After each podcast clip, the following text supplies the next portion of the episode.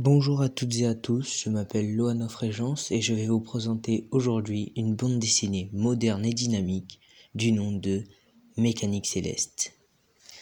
C'est l'œuvre d'un homme ambitieux et polyvalent prénommé Merwan.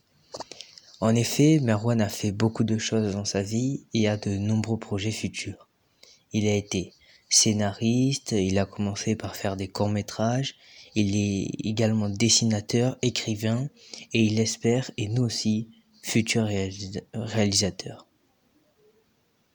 Effectivement, il a écrit et dessiné Mécanique Céleste lui-même à l'aide de son vécu qui est sa principale inspiration. L'héroïne principale, Aster, est d'ailleurs inspirée de sa fille. Euh, par la suite, Merwan aimerait bien faire euh, une, un tome 2 de Mécanique Céleste et l'adapter en film en étant évidemment le réalisateur.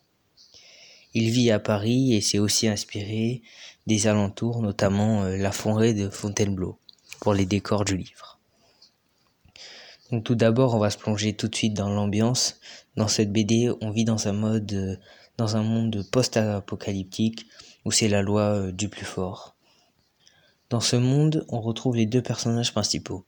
Aster, nommé l'extra-pan,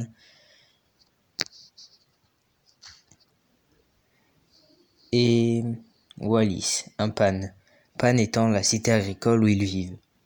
Pour survivre dans ces ruines, euh, les deux protagonistes vont chiner des objets dans les décombres qu'ils vont pouvoir revendre en ville à un prix correct pour s'acheter de la nourriture.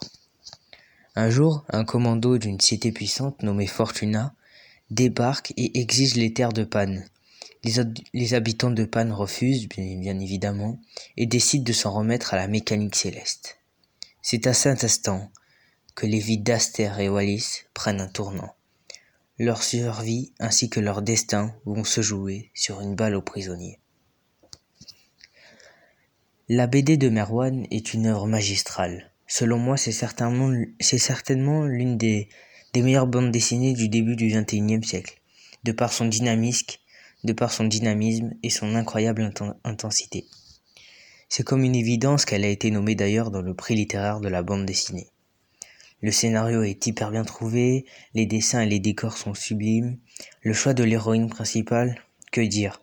Aster est une jeune adolescente conquérante, indécise, guerrière, mais surtout attachante. On lit, le lit ce livre au rythme d'Aster.